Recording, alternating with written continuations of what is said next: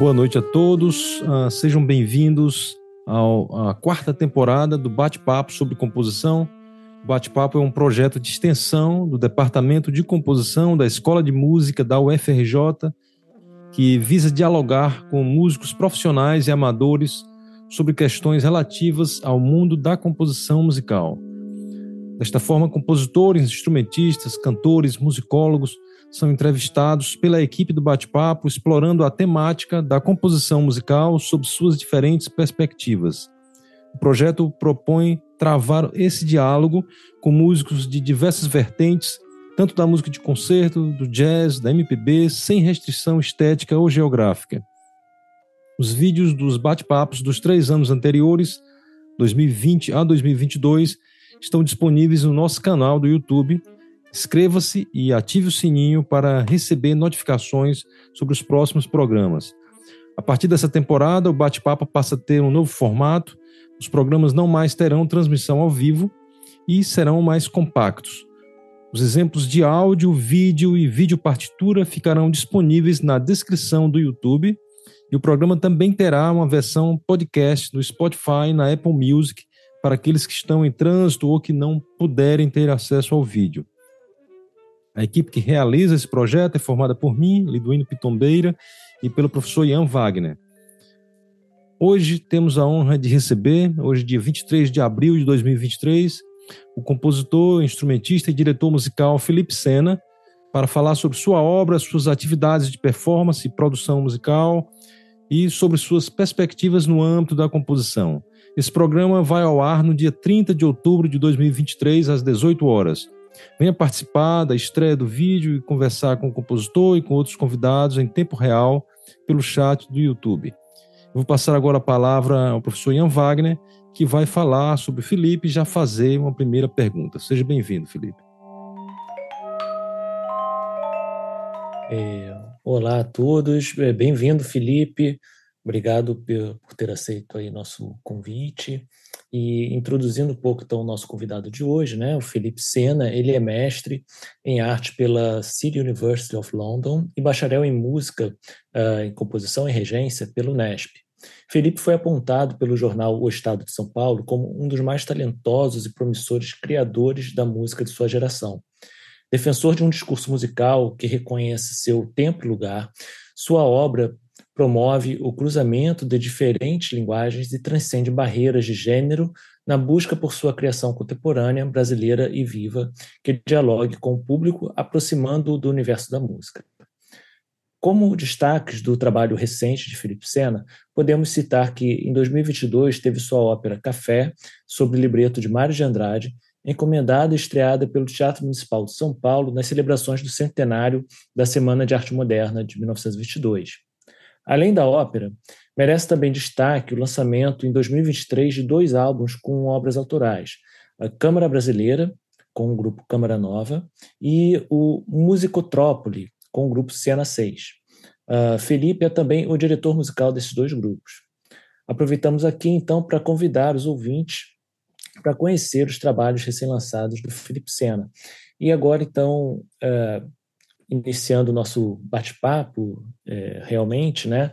Queria é, novamente te, te, dar as boas-vindas aqui, Felipe, ao bate-papo, e queria pedir então para você falar um pouquinho sobre uh, onde você cresceu e a sua ligação inicial com a música, né? Assim, se ocorreu já na infância ou, ou foi algo que, que foi no momento posterior na sua vida. É, fala um pouquinho para a gente aí desse, esse seu percurso inicial. Olá a todos, é um prazer estar aqui com vocês. Obrigado pelo convite, professor Ian Liduino. Estou muito contente de participar. E essa a, a trajetória musical, ela começa num piano que existia na casa da minha avó. É, a, minha, a família da minha mãe é alemã, então a música estava sempre dentro de casa de alguma forma, todo mundo tocava é, um pouco algum instrumento. E a partir dos talvez dois ou três anos de idade, o meu brinquedo favorito era aquele piano que existia ali na casa da minha avó, que a gente visitava regularmente. Eu cresci em Atibaia, sou de São Paulo, cresci em Atibaia, Então, feriados, finais de semana, a gente vinha visitar a família em São Paulo e eu me trancava naquele quarto com aquele piano. Aí, quando eu tinha uns cinco anos, eu acho que as pessoas não aguentavam mais uh, o, o, brinquedo e começaram a entender que tinha uma um, alguma relação ali mais séria e acabaram me colocando numa aula de piano. Então, eu tive algumas professoras no interior nessa nessa fase. Eu me lembro bem que no final do primeiro ano, os meus pais de uma forma muito solene. Eles conversaram comigo, assim, como é que eu estava me sentindo com as aulas, se queria continuar.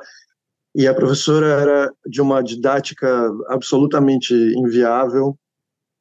E eu tinha seis anos. E eu falei para eles, uh, aos seis anos de idade, eu falei, eu quero continuar, mas não com ela.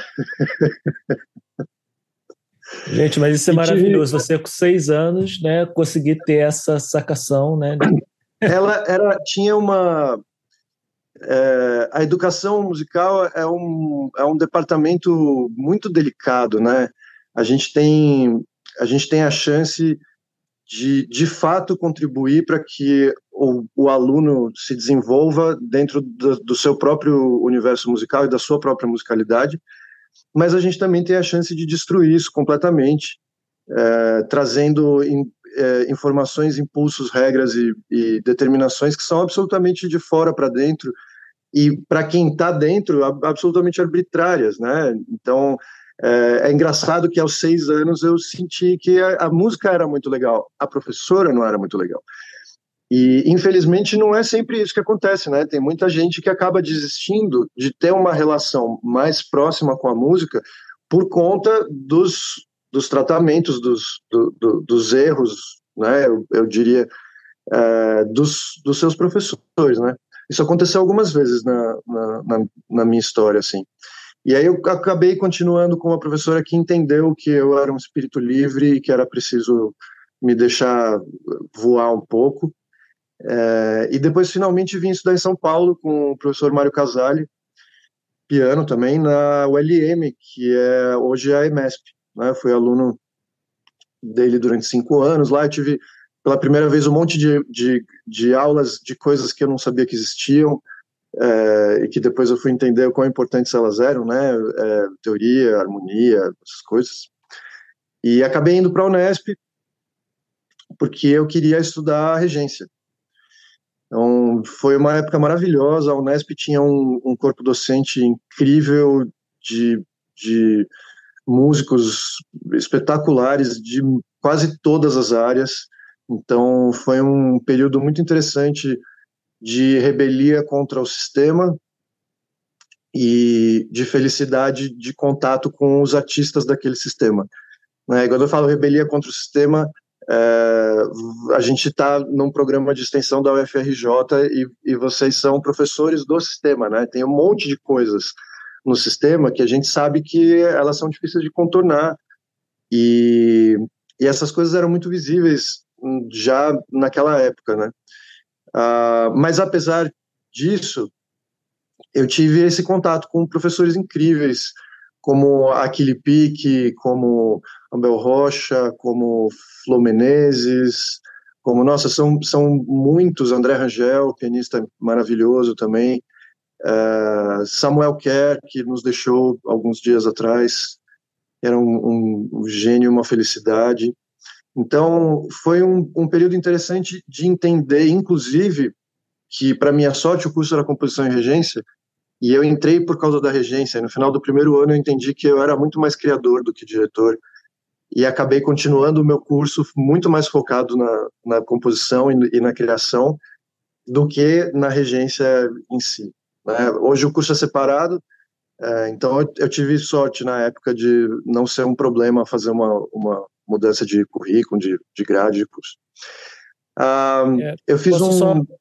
Desculpa, Pode, posso claro. interromper um instantinho? Porque antes da gente seguir um pouco mais na, na tua história, eu queria entender um pouco como é que foi para você assim essa transição, é, essa decisão mesmo, né, de pensar, em, não, eu quero continuar esses estudos no nível né, universitário, porque isso costuma ser uma grande questão né, para todos os músicos enfim, iniciantes, para os nossos alunos de graduação Sim. que tiveram essa escolha feita recentemente, né? E assim, tem pelo, pelo que deu para entender, né, sua família teve um, um, apoio fundamental nisso daí, mas uh, se, se, em algum momento você tinha dúvida se você ia fazer alguma outra coisa, ou se, sei lá, se teve algum marco específico que falou, não, é isso mesmo que eu vou fazer, vamos ver no que vai dar. Como é que foi isso? É, então, a minha, minha mãe era arquiteta e eu aprendi a desenhar com ela bem cedo, assim, com, sei lá, 9, 10 anos, eu estava desenhando perspectivas e, e fazendo pe pequenos projetos. No começo da adolescência, eu estava reformando a cozinha da vizinhança já, falando, não, isso aqui, essa porta aqui ninguém alcança, isso aqui está errado. Umas coisas assim. E eu, eu sempre fui muito ligado com, com o funcionamento das coisas. É um, é um assunto que, que me ilumina, assim, entender como é que uma coisa funciona, seja ela qual for. Então, filho de arquiteta, neto de engenheiro e bisneto de marceneiro, carpinteiro, é, tá meio que no sangue isso, né? Então, teve uma passagenzinha preocupante com o meu pai, na véspera do meu vestibular, ele me perguntou, você tem certeza que você não quer prestar mesmo para arquitetura? Aí ele começou a falar da, da, da vida, como se fosse, de fato, uma coisa super estável a vida de um arquiteto, né? É, e eu fiquei uns três meses, provavelmente, sem falar com ele, por causa disso, mas que foi a pessoa que mais me apoiou, sem dúvida nenhuma, a vida inteira, é, um, um, super fã de todas as realizações, assim, estava sempre na plateia, em tudo que tivesse acontecendo. Então, de fato, isso que você falou do apoio é uma questão muito importante, porque eu comecei a trabalhar aos 14. Com 14 eu comecei a dar aula e com 15, 14 para 15 eu já estava tocando na noite, tocando, aprend, descobrindo o que, era a música brasileira na, na prática, literalmente. E eu poderia ter continuado num caminho que não tinha nada a ver com o caminho da academia é, e talvez chegado de outras maneiras nos mesmos lugares. Uh, então, eu acho que a, a universidade, nesse sentido, ela estava muito mais ligada para mim ao entender como as coisas funcionam do que com a ideia da continuidade ou do estudo acadêmico ou do diploma. Para o meu pai era mais ou menos importante. É, eu acho que era mais importante. É, a, a, a, formação, a academia, a, a, universidade, o diploma. Mas meu pai era um cirurgião dentista e ele, ele começou a vida profissional dele depois dele cursar a universidade. Então, é muito difícil para as pessoas que não são das artes entenderem que a vida dos artistas todos começa muito antes de você ir para a academia e que a academia não significa que o seu diploma faz de você um artista. E nem que a ausência do diploma impede que você seja um artista, né? É, mesmo porque os, os nomes que estabeleceram o que a gente chama de música hoje, é, todos apareceram e, e, se formaram de maneiras que não têm absolutamente nada a ver com a universidade, que foi que é uma invenção do século XIX, a universidade na música. Né? O, o, Beethoven fez todas as transformações que ele fez no discurso musical, na, com, a, com, a, forma, com a harmonia, é, sem nunca ter mencionado a palavra tonalidade. Quando a gente fala isso para alunos de harmonia, que a primeira aula de harmonia normalmente é a tonalidade, né? Você fala, pois é, o Beethoven escreveu tudo aquilo que ele escreveu e que a gente admira tanto, sem o termo, o termo foi inventado pelo, pelo Fetis, se não me engano, no, no, final da vida do Beethoven, quer dizer, em 1817, alguma coisa parecida com isso. E já tinha tratados de harmonia escritos na época, né? O, o, o Rameau já tinha escrito o seu tratado de harmonia, o filho do Bach, o Carl Philipp, já tinha escrito o Tratado de Instrumentos de Teclado, que é basicamente um, um, livro de harmonia, onde ele reclama que ele e o pai dele não concordam com o Rameau, aquela coisa Alemanha, França, quer dizer, é, o conhecimento era passado de uma maneira totalmente mestre-discípulo, né? E você aprendia na prática, você aprendia fazendo as coisas. Então, a universidade não é um sinônimo de que você vai aprender, inclusive porque a responsabilidade não é da universidade, é sua né, de, de transformar aquela informação no seu conhecimento e não ficar lá sentado esperando que a universidade resolva todos os seus problemas, que é uma, uma das questões, né? Ah, mas ao mesmo tempo é uma fonte maravilhosa, uma reunião maravilhosa de gente que sabe mais do que você, porque eles têm mais tempo de vida, de história, horas de voo, né? E para mim a universidade foi exatamente isso. É, foi uma irritação muito grande com um curso estruturado em musicologia e eu era músico, eu queria ser músico, eu queria escrever música, eu queria tocar, eu queria reger, eu queria música. Eu não queria ficar lá sentado três anos filosofando sobre o que que o Nietzsche escreveu e comparar isso, sabe? Aquilo para mim, especialmente naquela época, fazia muito pouco sentido. E lógico que os cursos se transformaram e eles hoje têm, em alguns lugares, cada vez mais relação com o fazer musical, mantendo um conteúdo uh, acadêmico que é importante na formação, mas que não pode ser o centro da formação uh, da escola de música, no meu, no meu entendimento. E sim na escola de musicologia. Então, eu tinha, eu, eu tinha prestado vestibular para a escola de música, aí eu descobri que eu estava no curso de musicologia, e a melhor coisa que eu podia fazer com o, curso de musicologia era descobrir, então, o que, que ele tinha de interessante ali para mim. E foi exatamente o que eu fiz. Eu acabei desenvolvendo uma pesquisa como bolsista da FAPESP sobre exatamente harmonia, né, porque eu achava muito interessante que aqui no Brasil uh, a gente tinha três correntes do ensino dessa disciplina e que eram, eram umas coisas meio tabu, assim, né? Não, mas isto aqui é harmonia tradicional. Não, mas aqui só falamos de harmonia funcional. Não, isto aqui é harmonia de jazz. Não tem nada a ver com harmonia. Nós inventamos isso aqui. Na verdade, né, ninguém inventou exatamente aquilo ali. Então, eu fiz uma pesquisa muito extensa sobre o que já tinha sido falado, escrito, publicado desde o começo da disciplina, desde lá do, do Tratado do Ramon, até então o que era mais recente, o livro do, do Kostka, que eu acho que hoje também já não deve ser a coisa mais... Uh, não que a harmonia, especialmente tonal, tenha mudado muito, mas enfim, a visão uh, sobre o assunto pode ter mudado bastante. Né? Então eu fiz essa pesquisa sobre harmonia, que foi maravilhoso, Uh, e aquilo ocupou, de uma certa forma, a minha. tirou um pouco a, a, minha frustração com a musicologia, porque aquilo era uma musicologia que interessava, que eu queria entender, eu queria saber como é que aquilo funcionava e tal. Então, foi muito maravilhoso o, a, aquele período. E a parte mais engraçada de todas é que eu já estava escrevendo nessa época, já escrevia arranjo para as orquestras em São Paulo, escrevia para gravação, escrevia para grupo de câmara, para grupo de música brasileira. Uh, isso já desde a da adolescência. E no fim das contas eu acabei me formando e um ano depois indo trabalhar como diretor musical e regente no entretenimento, no teatro, no teatro musical, na ópera. Então é, veja que interessante como a gente acha que tem tudo muito esclarecido na vida e como a vida vai mostrando que não necessariamente era aquele o caminho, né? E aí essa, essa, aquela questão da complexidade que a gente falou aqui um pouco antes de, de começar o programa, de estabelecer a questão da carreira, para mim, na verdade, é uma coisa simples. A minha primeira década profissional depois da, da universidade, eu dediquei a, muito mais à direção do que à criação. E aí, no final dessa década, quando eu estava perto dos 30 anos, eu percebi que eu estava infeliz só cuidando da música dos outros o tempo inteiro e com tão pouco espaço para cuidar da minha própria criação. Uh, e aí eu fiz uma transformação bastante radical. Acabei mudando para a Europa, foi lá que eu acabei resolvendo que ia fazer o mestrado. O plano já era emendar o mestrado com o doutorado, mas a vida também, de novo, mostrou que era um outro caminho.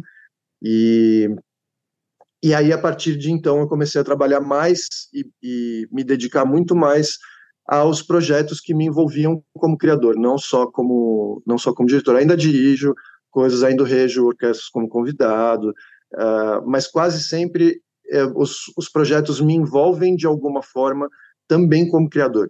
Então, por exemplo, uh, vou fazer, fiz o programa Cartas Brasileiras com obras da Léa Freire em Campinas com a orquestra da Unicamp, depois a gente fez com a orquestra do Projeto Guri, depois a gente fez com a orquestra de Guimarães, em Portugal, uh, eu como regente convidado, mas eu tinha uh, arranjado algumas daquelas, daquelas obras da Léa para aquele programa, então eu estava de alguma forma envolvido como criador, e ajudei a Léa a padronizar o, o disco Cartas Brasileiras, que tinha formações sinfônicas diversas em cada uma daquelas obras, numa orquestra clássica que pudesse ser tocado em qualquer lugar por, por qualquer grupo, né? Uma orquestra com tudo a dois cordas, dois percussionistas, uh, até para justificar um programa que você que pudesse ser feito com quatro, cinco, oito obras, enfim, e com a mesma formação instrumental.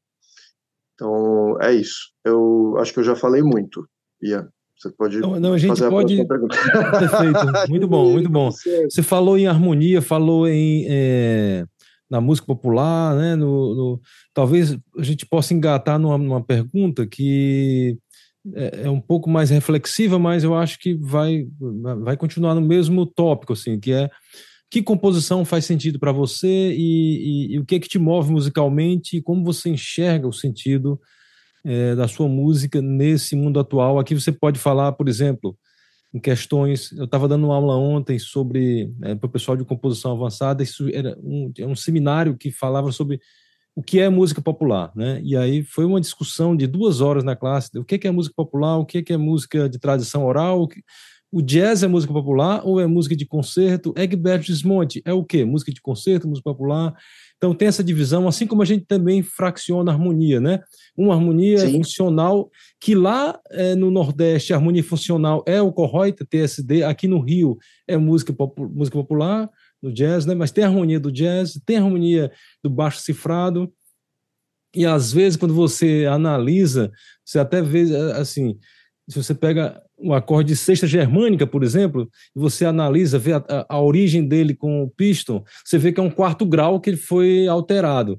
Mas, ao mesmo tempo, ele é um quinto do quinto. Como é, como é que uma coisa pode ser quinto e quarto ao mesmo tempo? Então, tem essas, essas, todas essas questões que você vivencia. Então, se puder colocar tudo no bolo sólido, o que, o que, é que faz sentido para você? É, dodecafonismo faz sentido para você? Ultra, ultra complexidade, espectralismo, o jazz ou tudo misturado? É, fique à vontade para refletir em cima disso. É uma pergunta muito fácil essa, professor. Eu não sei nem por onde começar. É... Eu acredito que a, a música faça sentido quando ela tem uma função social. Eu chamo de função social re, algum tipo de relação com a sociedade, não uma função é, objetiva prática como a música para dançar. Né? É, essa divisão, essa discussão de duas horas sobre música popular, ela é maravilhosa porque eu achei que foi até rápido, não sei se chegaram a alguma conclusão lá. Mas é, a conclusão é, que se chegou Mozart... é que música, música popular não existe, ao mesmo tempo em que existe. Então chegamos a um paradoxo.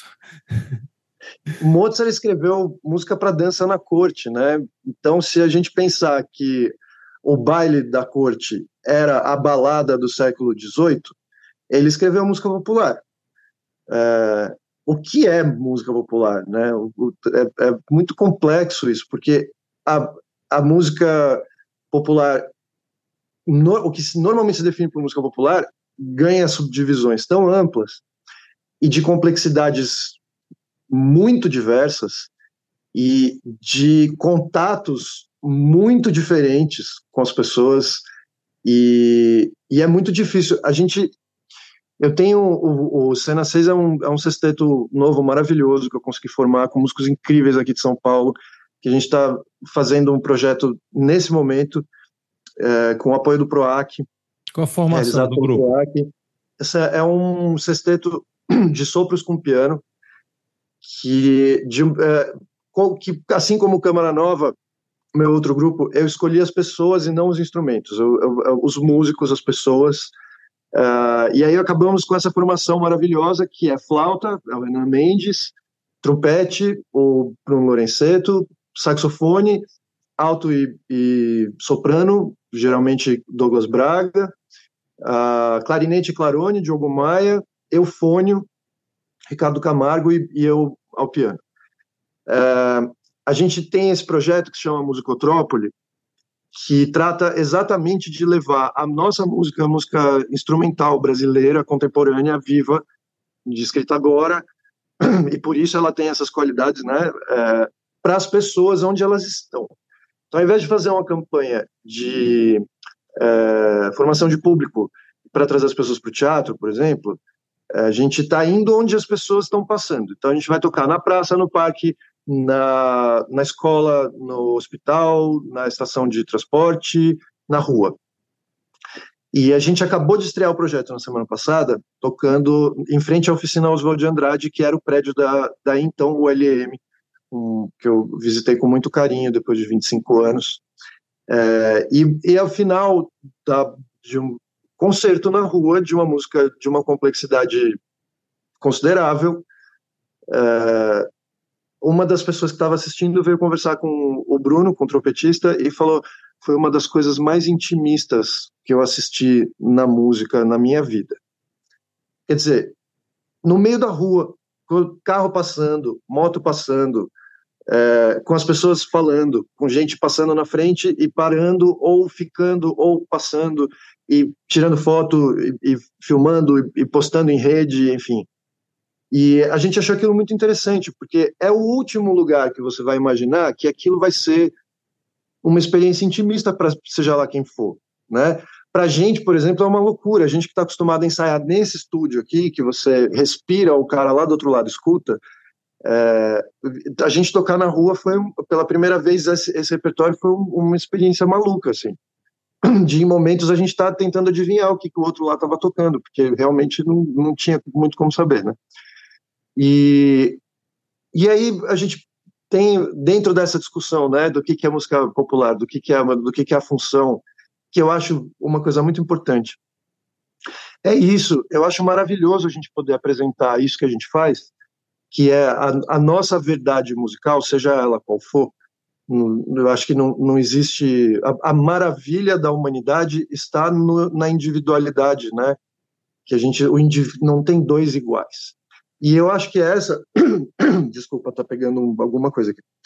Eu acho que essa é a exata maravilha da arte, é você não ter duas obras iguais. Você pode até olhar de longe e juntar tudo em períodos, em escolas, em estéticas. Eu acho que tudo bem, por uma questão de localização psicológica ou geográfica, seja lá o que for.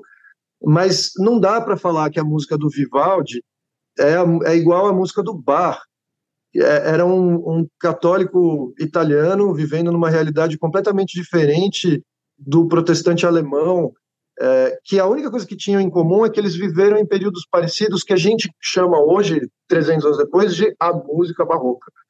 Dizer, é, tudo bem, tudo aquilo é música barroca, mas se você parar para ouvir só um pedacinho de qualquer uma das coisas deles, você vai ver que são duas coisas absolutamente diferentes e, e, e individuais interessantes, inclusive por isso, né?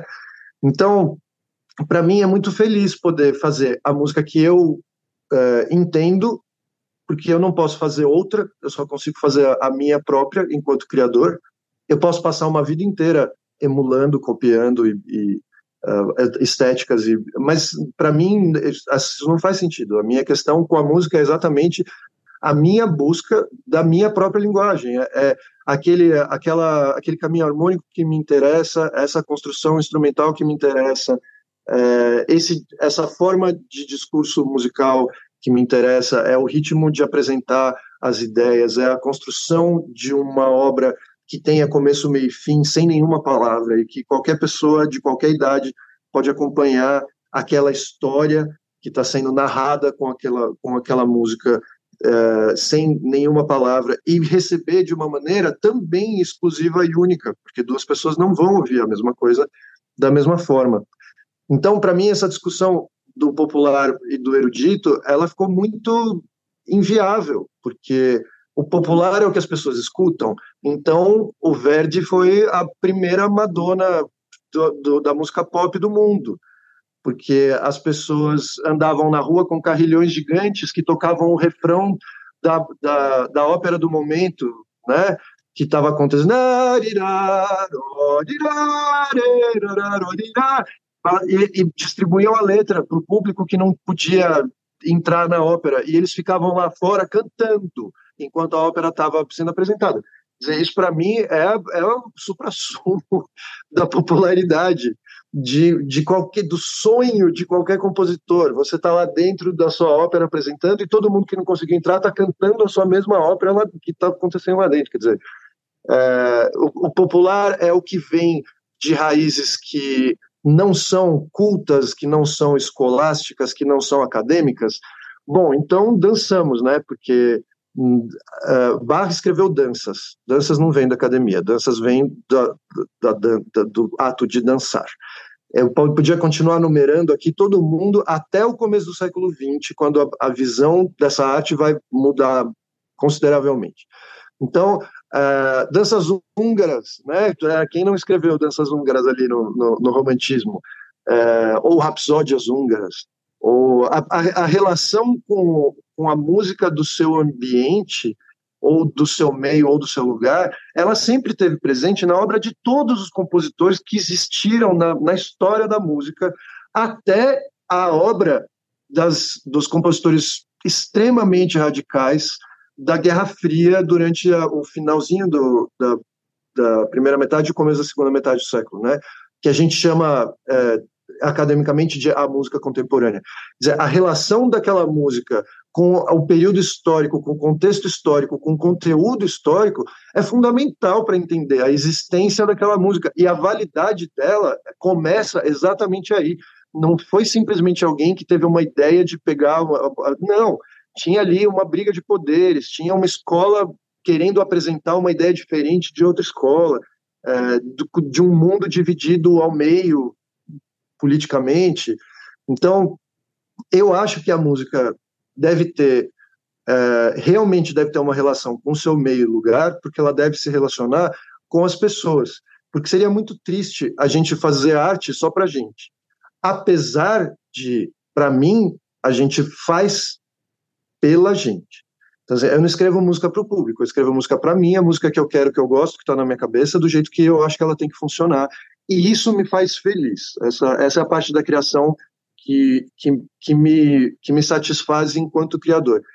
Mas, ao mesmo tempo, uma criação que eu consiga levar para a vida das pessoas e que, de alguma forma, pode contribuir ou, ou significar ou relacionar ou inspirar ou emocionar as pessoas sejam elas quais forem. E aí, se a música é serial, se a música é, é não tonal, ou tonal, ou pós-tonal, ou bitonal, ou pantonal, se as técnicas são as redes harmônicas do Pousser, se as técnicas são o, o alto do decafonismo, se as técnicas.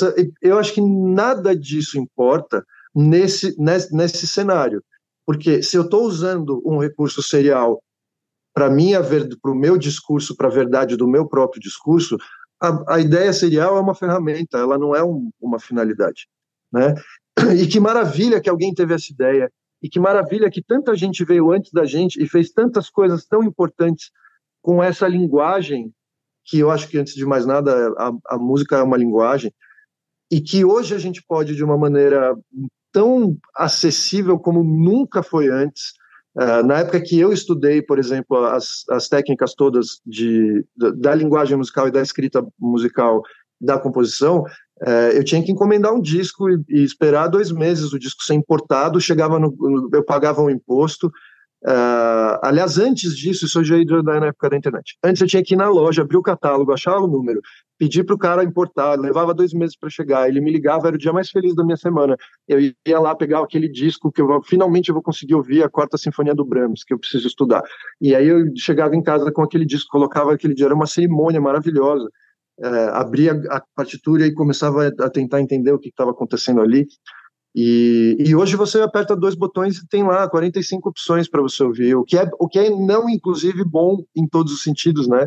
Porque a gente tem uma overdose de informação e o valor que a gente dá para a informação que a gente tem é muito menor. Então, o contato dos alunos, por exemplo, com esse tipo de descoberta, ele é, é cada vez menos valorizado dentro da formação deles mesmos por eles mesmos, né? Não é um, não, não por a gente que está olhando de fora. Mas era isso. Então hoje a gente tem esse acesso, a gente tem as gravações, a gente tem a internet, a gente tem as plataformas, a gente tem os vídeos, a gente também tem grupos sinfônicos, grupos de câmara que estão tocando ao, ao, nosso redor, que a gente também pode ir lá assistir, ouvir, conhecer. E, e a gente pode resolver, assim como todo mundo antes da gente, qual é o nosso caminho. Então, uh, o meu caminho foi esse. O meu caminho foi encontrar uma linguagem musical que eu entendesse, que fizesse sentido para mim e que tem influências de tudo. Tem influência do meu orquestrador favorito, que é o Ravel, por exemplo, e do Debussy também, meu os meus dois orquestradores favoritos. Uh, tem influências do Hermeto Pascoal e do Dominguinhos. Tem influências da Silvia Góes, e muitas, inclusive, porque pianista, minha querida mestra do piano brasileiro, e da Léa Freire, também brasileira, é, tem influências da música alemã desse período que a gente, que a gente falou, tem influências uh, de, de tanta coisa que eu nem sei se é importante quais são as influências dentro de um quadro em que elas são tantas e que elas se diluem de uma maneira no discurso, no meu discurso, que eu acho que o mais importante é ele. E sempre que eu tenho essa conversa em situações de aula de, de seja lá o que for, de música, aula de música. Então, formação para professor, aula de arranjo, de escrita, de música, de composição, seja lá o que for. É, as pessoas elas ficam meio assustadas, elas falam, mas então você não acha que é importante? Eu falei, não, em momento nenhum eu disse que, que não é importante, pelo contrário. Porque se você não descobrir, primeiro, que existe a roda, você pode passar a vida inteira achando que você é o gênio que inventou a roda. Não, não, vamos não simplificar. Eu não estou dizendo que não é importante, eu estou falando que na, no resultado do que vai ser apresentado musicalmente, a última coisa que eu procuro ouvir numa obra de arte é a técnica de construção daquela obra. A última coisa que eu procuro entender quando eu entro num espaço arquitetônico maravilhoso é quantos quilos de ferro versus concreto tem naquela construção. Então, isso é, é, não é importante para a obra, para quem vai receber a obra, enquanto, especialmente enquanto público. A gente, enquanto artista, e artista formado academicamente, que é pior ainda, porque a gente tem tanta informação, a gente tem uma dificuldade enorme de apreciar sem passar pela análise, porque a, nossa cabeça analisa tudo o tempo inteiro. Né? Então, eu acho maravilhoso quando eu consigo sentar ali e assistir um filme que me envolve na história de uma forma que eu não estou pensando se tem buraco no roteiro, se o ator é bom, se a trilha está me atrapalhando, se está me ajudando. É, não, é uma obra integral. Quando eu sento e assisto aquilo do começo ao fim, aquilo me tira um pouco da minha realidade, é a coisa mais maravilhosa do mundo. E eu notei em determinado momento que isso tem a ver com aquilo que eu entendo por qualidade, assim, quando as coisas estão bem feitas, quando os atores não são atores, são aqueles personagens, quando a música está carregando a história, quando a, a imagem está contando por ela mesma o, o, aquilo que está acontecendo. Quer dizer, é, é, é, a ópera moderna, né? É, é, é, a, junção de todas as artes dentro de, um, de, um, de uma narrativa só. E, e eu acho que esse é o, é o, maior, o ponto da maior extrema felicidade, inclusive enquanto criador, quando eu escrevo uma coisa e quando, quando eu, eu mesmo percebo o discurso da coisa e não o caminho que eu usei para chegar na, naquela coisa, né? Então, é, isso... e eu sempre falo isso para reforçar o estudo do caminho, inclusive, porque não, não vamos enlouquecer, não vamos passar a vida inteira emulando o, né, prova de ingresso de, de, de composição no Conservatório de Paris. Se não souber escrever música igual a todos os grandes compositores, não entra. Isso para mim é, é doentio, sabe? Porque eventualmente não interessa você saber escrever música igual o Beethoven. Então, seria interessante você saber escrever a sua própria música, né? Agora, se entender as técnicas, as linguagens, os períodos, as estéticas é um caminho que te ajuda a entender o seu, aí maravilhoso. Que bom que a gente vive nesse momento, que a gente tem acesso a tudo isso de uma maneira tão ampla e tão fácil, né? E às vezes até te revela coisas que você, né, é, digamos, você quer estudar matemática. Você não decide o que, é que você quer estudar, porque vai ter alguma coisa que você pode gostar que está lá, que você nunca ouviu falar. Né? Exatamente. O cara estudou série de Fourier, a... a coisa que eu mais adoro na vida hoje é série de Fourier, mas está lá no terceiro ano Não teve jeito, é, né? E isso tem a ver com o que o, o Felipe falou também no início, né? É, que existe também uma dicotomia no caso do músico, né? Que ele já entra num, num, num curso de música superior já sendo músico, né? Diferente de um matemático, de um dentista, né? Então, ao mesmo tempo que tem um, um mundo de, de, opções que às vezes né, um curso superior pode apresentar né, ao, ao compositor ou ao músico de maneira geral, é, ele ao mesmo tempo já tem uma bagagem que eventualmente ele pode sentir que essa bagagem está sendo desprestigiada se é, ele é, se até mesmo toda a universidade, os professores não entregam esse conteúdo novo da maneira adequada, né? Assim, é o que você tem é legal, mas dá uma olhada nisso outro aqui, vê se alguma coisa se encaixa contigo, né? Isso. É, e isso é uma, é uma jogada bastante difícil. E eu queria aproveitar essa, essa, esse gancho para dialogar um pouco contigo sobre a questão dessa sua dupla formação, né, de é, como regente, né, diretor musical, você atua bastante em, como diretor musical, performer, né, e o compositor, né? Como que você foi sentindo que, né? Você já adiantou um pouco disso, é claro, mas principalmente no período pós é, formação universitária, né? Como é que você foi sentindo que essas duas coisas de alguma maneira foram se complementando, né? E, e transformando o teu teu lado compositor alimentado por esse lado diretor musical e instrumentista. Sim, é, eu acho que eu não consigo separar uma coisa da outra. Para mim é sempre bastante complexo é, escrever música que eu não vou ter nenhuma relação com a execução. Assim, é, eu estou aprendendo com o tempo. Tem uma parte também da gente da gente querer controlar tudo o tempo inteiro, né? Que eu, eu, não é, não adianta saber só, ah, não, mas você não pode. Você, tem que sentir que isso também é uma coisa legal. Você vai escrever e você vai entregar e os, os intérpretes vão resolver aquilo da maneira como eles, é, da melhor maneira possível, da maneira como eles entendem. Que dificilmente alguém vai pegar a sua música para não tocar ou para tocar mal, né? Não, não faria nenhum sentido é, ou para não dar atenção, ou pelo menos a gente gosta de esperar que quando as pessoas pedem para você escrever coisas para elas é porque elas querem dar atenção para aquilo, né? Então, escrever é, essa relação do fazer com o do, com do criar, para mim, ela é uma, uma, uma coisa só. É, a gente estava falando de história, né, um pouco antes. O, o, músico, esses músicos todos que a gente citou eram, eram músicos que escreviam, que dirigiam, que produziam, que escolhiam os músicos, que ensaiavam, que tocavam, que regiam. É, nenhum deles está fora dessa linha, né? É, porque na verdade tudo é uma coisa só. Eu antes de ser o criador que eu sou, eu era um pianista.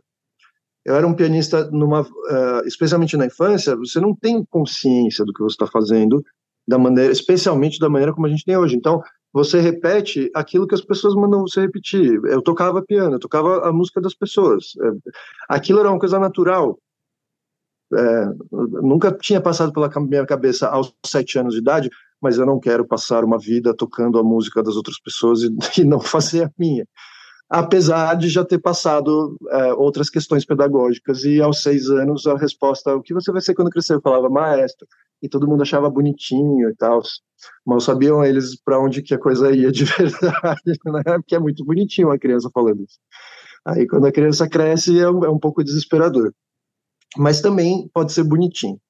Então, eu acho que o, o fazer musical, ele aproxima a, ele aproxima o músico da linguagem musical do outro e ele aproxima o músico da sua própria linguagem musical. Então, quando eu estou falando da sua própria linguagem musical, se você pegar a gravação do Brendel ou do, do Kissing ou da Gerish, da Sonata ao Luar do Beethoven, você vai ouvir três sonatas ao luar diferentes, né? Para dar um exemplo assim que todo mundo conhece, todo mundo sabe do que eu estou falando. É, aí você fala assim, a, a linguagem é do Beethoven, sim, mas também é a do intérprete que está ali tocando, né? Então, uh, especialmente aquele aquele movimento final que tem os arpejos a, a, a, primeira vez que eu vi a gravação do Eugene Kissing, eu quase caí da cadeira, assim. E para mim foi muito louco, porque finalmente, a minha sensação era, finalmente entenderam. Assim, eu, eu acreditei naquilo que ele viu, naquilo, de uma forma que aquilo era exatamente o que eu via naquilo e eu ainda não sabia. Então, olha que legal, né? Como é que, como é que as linguagens elas acontecem dentro, como é que elas acontecem fora. Então, para mim, o fazer sempre foi uma extensão de uma certa forma, do criar, mesmo enquanto intérprete, que está, de uma certa forma, recriando aquilo com suas próprias, é, com a sua própria visão. Uh, e o criar sempre foi uma extensão do fazer.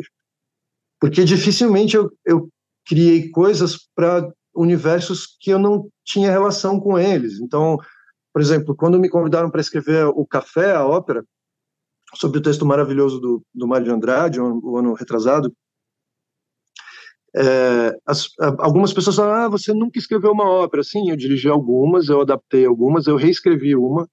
Eu passei sete anos trabalhando com teatro, teatro musical e, e ópera, e eu visito com muita regularidade as minhas óperas preferidas quando eu estou nos lugares em que eu tenho acesso a elas, né? É, eu tenho uma relação com esse universo que é o universo que me levou a estudar o meu mestrado, que é a relação da música com as outras artes. Exatamente isso. Então, eu acho que no fim do dia, a gente sempre acaba achando uma, uma relação entre essas duas coisas e o, o, realizar ele é de extrema importância porque você sai do seu universo de fantasia de criador que funciona num plano que não tem nada a ver com o mundo real e você se coloca no mundo real em que aquilo tem que ter um resultado factível, é, é,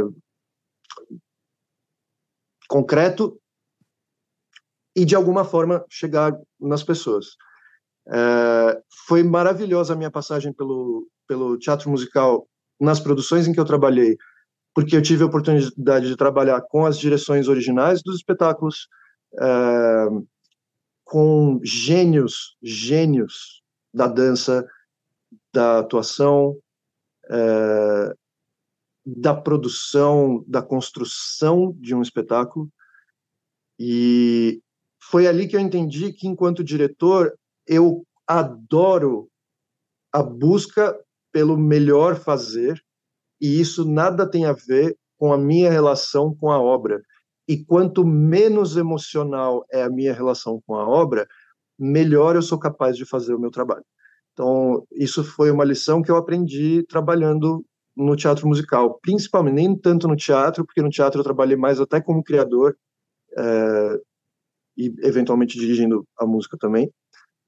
O que também é uma, é uma questão maravilhosa, sabe? Você é que é a questão do intérprete. Você pode realizar coisas que você adora, que você tem um, uma, uma, uma relação é, amorosa com a obra, mas você também pode realizar muito bem coisas com as quais você não tem uma relação amorosa. E essa é a vida do músico. A gente não vai acreditar que todo mundo que está sentado ali na orquestra está feliz todo dia com tudo que eles estão tocando. E isso não muda o fato de que eles estão ali fazendo o seu melhor para que aquela música funcione da melhor forma possível, para que as pessoas tenham condição de escutá-la, né? E eu sempre fico preocupado quando eu vejo criadores que não têm que, que não se aproximam da realização porque eu sinto no discurso artístico desses criadores um, uma distância maior entre aquilo que eles estão propondo e aquilo que tá, e aquilo que estamos ouvindo, né? A gente do outro lado. E isso também é muito interessante. Eu tô, quando eu falo de performance, eu não estou falando que todo mundo tem que reger, que todo mundo tem que tocar o piano, não. Uh, mas eu estou falando que precisa existir em algum momento da vida ou da formação, se não em todos, para mim sempre foi assim: precisa existir uma relação com o fazer musical, porque o, a, a escrita, isso não é música, né?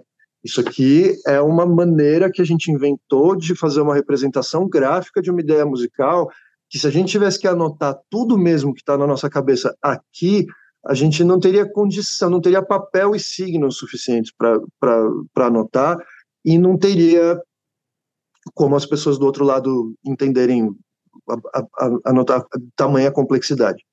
A gente viu isso na prática durante o século XX, isso foi tentado exaustivamente, né? Em alguns compositores é, que escreviam quanto tempo você tem que respirar em segundos e qual é a duração em decibéis daquela nota. Dizer, é, não necessariamente aquilo é, é fatível, né? Então, eu sempre achei natural, porque é, a minha formação ela caminhou desse jeito, né? Eu comecei a tocar piano, comecei a dar aula, aí comecei a estudar as matérias que me interessavam mais e, e, e trabalhar com aquilo.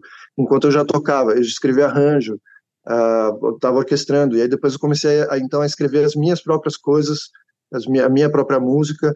E não deixei então de, de dirigir, de, de de, de reger, de, de tocar, até que eu fui caminhando um pouco mais para execuções que estavam mais ligadas e direções mais ligadas à, à minha vida de, de criador, né? É, mas isso aconteceu no momento que eu já tinha passado o suficiente por esse por esse universo e isso tinha já contribuído de uma maneira substancial na minha formação. Eu costumo dizer que eu aprendi mais trabalhando ao lado dos artistas das outras áreas sobre a minha própria música do que na própria arte da música. Então, é um, um, um espetáculo que vai ter uma coreografia específica, que precisa ter uma música criada para aquilo, e eu fico trancado na sala, trabalhando com o coreógrafo, o que, que é que a gente vai fazer, como, para dizer o que e como é que isso vai funcionar. Quer dizer, esse, esse processo desse tipo de trabalho colaborativo, ele é um processo muito mais mão na massa do que você ficar parado só no, no seu, na sua casa, no seu estúdio, no seu quarto, é, pensando com você mesmo aquela música que você está fazendo, né? E não necessariamente é porque eu estou ali fazendo a música, mas é porque eu estou literalmente ali discutindo as questões práticas do que, que é, do que está acontecendo ali em volta. Né? E essas questões práticas elas só, elas só vão melhorar, eu acho, a sua proficiência dentro do discurso é, sabe, evitar determinado tipo de coisa. Não escreve para fazer solo de trompa com, sei lá, com para entender isso. Você tem que estar tá lá no meio da orquestra, porque senão você não vai saber. Né? Você tem que escrever isso uma vez e perceber que é, não fica tão junto assim e chegar a essa conclusão. Você tem que ter alguma relação com o universo prático, até para você entender o que, que é viável propor e o que, que é possível fazer num mundo que cada vez menos tem tempo para realizar as coisas. Então, aquela era do Furtwängler ou do Karajan, que passavam seis meses ensaiando uma sinfonia para fazer então a gravação definitiva. Isso não existe faz muito tempo. Ninguém tem esse dinheiro para gastar todo esse tempo na execução daquela obra. Nem o grupo de câmara tem, nem o grupo sinfônico. Então, a, a música que você está propondo, ela vai ter três ensaios de 20 minutos, porque a orquestra vai ter três ensaios, e eles têm um outro programa, outras obras no programa para fazer. Então, dependendo da complexidade das obras e da sua própria obra, é mais ou menos isso que vai acontecer. É, se você não entender que o que você está escrevendo tem que ser de alguma forma realizável nesse espaço, você também não está cumprindo com aquilo que te foi encomendado. Né? Ah, a gente queria que o espaço fosse maior, nem sempre isso é real. Então, a gente então forma grupos e realiza a gente sim, é o que a gente mais vê hoje, especialmente na nossa realidade brasileira, na qual o universo é, do, de concerto da música sinfônica, da música de câmara, é tão absolutamente eurocentrado ou não brasiliocentrado, se a gente pode dizer assim, porque também entra coisas de todos os lugares do mundo, mas o espaço que se tem para a criação contemporânea é, brasileira de especialmente compositores vivos é quase nulo. Tem é, orquestra bacana no país que nunca encomendou uma obra. O próprio Teatro Municipal, em 111 anos de existência, foi a primeira vez que eles encomendaram, foi o ano retrasado. Então, o que, que você faz nessa, nessa. E eu não posso reclamar, hein, sinceramente, porque eu tenho orquestras bastantes, assim, tocando coisas minhas e eu fico muito feliz com isso. Mas isso comparado com outras realidades de outros lugares, de outros países, é, é, muito pequeno esse espaço. Então, cada vez mais a gente vê também em outros países, mesmo onde a demanda, a, a, a oferta é um pouco maior de espaço, uh, as pessoas formando grupos. Então, grupos de câmara, grupos uh, de formações distintas, grupos tradicionais, grupos de quartetos de corda, orquestras de corda, grupos de sopro, enfim, para poder realizar uma música que não é aquela que está dentro do mainstream da música de concerto, né? Aquilo que se faz no repertório. Isso acontece demais nos Estados Unidos, isso acontece demais na Europa, isso está começando a acontecer no Brasil. Então, aqui a gente é meio que obrigado a fazer todas essas coisas, porque o meio é esse. A gente tem todas essas carências que a gente de alguma forma precisa suprir. Né? É, nos Estados Unidos, o compositor compõe, o orquestrador, é, no, vamos falar do cinema, né? o compositor tem ideia, o orquestrador realiza, o copista prepara as partes, o maestro rege a orquestra toca. Aqui, você escreve a música, prepara as partes, ensaia todo mundo, acha os músicos e grava, e edita, e mixa, e produz, e não sei o quê. Então, essa realidade meio que nos obriga a atuar de uma maneira muito mais ampla dentro da nossa das nossas, que acabam sendo especialidades. E que, ao mesmo tempo, é uma realidade maravilhosa. E eu senti isso na pele quando eu morei cinco anos fora do Brasil, que as pessoas não conseguiam acreditar que eu tocava aquele piano e que eu regia aquela orquestra e que eu escrevia aquela música. Porque lá, o cara que escreve, escreve, o cara que toca, toca, o cara que rege, rege. O meu avô alemão, ele falava que o, o cara que vira o parafuso para a direita e o outro que vira o parafuso para a esquerda. Não tira o trabalho do cara da, nem da direita nem do cara da esquerda. Então, de uma certa forma, é, as carências da nossa realidade, que são tantas, aqui mesmo nos melhores quadros, elas ainda estão muito distantes do, do que seria ideal acontecer na música e na arte, comparado com outros lugares, né? É, a, a, gente acaba sendo obrigado a trabalhar em diversos frontes e essa obrigação ela acaba virando uma formação de um conteúdo maravilhoso para todas as áreas daquela atuação. Então, eu tenho só a agradecer. Às vezes a gente até brinca, pô, se a gente tivesse nascido na, na Alemanha, como seria a nossa vida é, hoje? Né? Pensa se eu tivesse nascido, crescido e tal. Ou, sei lá, em qualquer outro lugar assim. Olha, é, eu imagino que ela não seria mais interessante musicalmente ou artisticamente do que a minha aqui. Porque eu tive aqui acesso a essa música rica e, e, e plural e diversa e maravilhosa que é a música brasileira, que em nenhum outro lugar do continente americano aconteceu num, de formas tão distintas e tão maravilhosas e interessantes é, na, na história, né? E também com toda a formação nos moldes europeus e nessa realidade que alguém precisa ir lá reger, eu ia, Alguém precisa ir lá fazer essa mixagem. Eu ia. Alguém precisa ir lá. Porque alguém precisa fazer. E aí, no fim, a gente acaba aprendendo a fazer de uma maneira prática, né? de uma maneira não teórica, de uma maneira muito prática. E o ganho que você tem para todas as áreas do seu fazer é enorme, porque você está escrevendo música para um músico, você também é um instrumentista, você sabe o tipo de coisa que você gostaria ou não de receber na sua, na sua estante para você tocar ou o tipo de coisa que te deixa feliz ou não tocar, né? Como é que você vai deixar tirar a arte de pessoas infelizes do compasso 1 ao compasso 1400? Não, não tem condição, né? Vai, vai ser uma hora, vai ser uma arte bastante depressiva, no mínimo.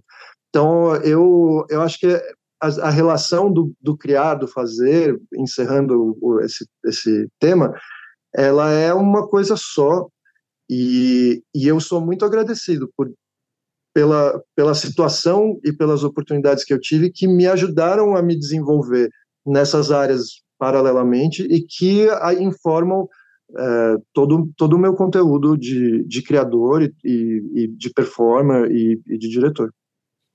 Perfeito, Felipe. É, bom, a gente parte agora para o final, né? E queria te agradecer mais uma vez a possibilidade de trazer, de refletir sobre questões importantíssimas aqui para os nossos alunos, para o público, né? Eu queria fazer uma pequena correção. Eu mencionei que hoje era 23 de abril, mas não, hoje é 23 de maio, né? 2023. Não tinha percebido, professor. É, foi o Ian que detectou essa, essa falha. E, e, o programa vai ao ar no dia 23, no dia 30 de maio, na próxima terça, às 18 certo. horas. E aí, é, o Felipe, se conseguir dentro da agenda dele apertada, estarei, presente, a gente, estarei vai, presente, estarei presente. a gente vai lançar aqui né, com o pessoal. E eu acho que é isso, te, agrade, te agradecer bastante, gostaria de te agradecer bastante por, pelas questões aí que você, né, sobre, sobre, as quais você refletiu, né? Os temas complexos que nunca serão respondidos, ainda bem, a gente vai ficar atrás deles o tempo todo, né? E é, está convidado para quando vier aqui no Rio dar uma masterclass para os nossos alunos e é, conversar sobre sua música, apresentar, apresentar seu trabalho, né? E eu acho que é isso. Ian quiser falar mais alguma coisa, você pode mandar então seu recado final, Felipe. E eh, no dia 30 a gente está aqui para lançamento da, do vídeo. Vai ser maravilhoso quando eu passar pelo Rio visitar vocês na UFRJ, professor. Obrigado pelo convite, já considere aceito. Falaremos sobre obrigado. isso. Isso. É, eu, eu para mim foi um prazer. Eu acho da, da mais extrema importância esse tipo de iniciativa que vocês têm num programa como esse dentro da universidade, especialmente dentro da universidade, para que os alunos de hoje entendam, eu fui é, estudante de uma universidade no Brasil numa época onde a música popular não existia, não poderia existir, era uma coisa menor, infalável, intocável e que poderia sujar o seu currículo se você se manifestasse contra a, a ideia eurocentrada do que era então a música culta. Então eu acho muito importante esse movimento que está acontecendo é, dentro da academia do nosso país e que eu estou vendo em tantos lugares, de reconhecer que a nossa cultura é sim uma cultura importante, rica, viável e que tem muito valor. E, e tratar desses assuntos de uma maneira é, despreconceituosa e, e trazer esse reconhecimento para nós, para o Brasil, para a gente, sabe? É, tá, tá na hora, mais do que na hora, da gente levantar a nossa própria bandeira é, artística e, e, independente das ideias de outros que a gente pode admirar, a gente não precisa vivê-las, né? A gente, a gente tem total condição de admirar, de estudar, de aprender, mas você precisa viver o, o, a sua, né? Então, isso, essa, essa proposta de vocês, ela é maravilhosa, inclusive por um programa importante que tem acesso assim a, do público geral, não, dizer, não são apenas os alunos da universidade que têm acesso a esse material. Então eu parabenizo a iniciativa, agradeço mais uma vez pelo convite e espero que tenhamos oportunidades aí no Rio e aqui em São Paulo também, por favor, avisem quando estiverem os dois por aqui, a gente pode, eu não, não tenho a universidade, mas tem um pianinho aqui no estúdio, a gente pode também tomar um café e continuar falando sobre as perguntas sem resposta, que eu gosto bastante delas também. Perfeito, perfeito. Obrigado. Legal, Felipe. Ó, adoro café, hein? Quando estiver em São Paulo. Coffee Lab, cara. Coffee Lab. Então, é. por favor, por favor, não, não deixe de me avisar. Prometo que aqui em casa tem um cafezinho mineiro animado. Beleza, cara. Ó, muito obrigado também. Estendo aí o convite que o, que o Lido fez também, é, é de minha parte, tá? É, agradeço aí pela tua generosidade, agradeço aí os ouvintes que tem acompanhado a gente, tá? E fica então aí o convite para todos continuarem também assistindo aos demais episódios que vamos lançando ainda esse ano. Então, um abraço para todos. É, fica um pouquinho conectado, que eu vou só parar a gravação e dar, já dar uma boa noite ao público e a gente se despede offline aqui. Perfeito. Então, para a gravação, boa noite ao público e mais uma vez obrigado.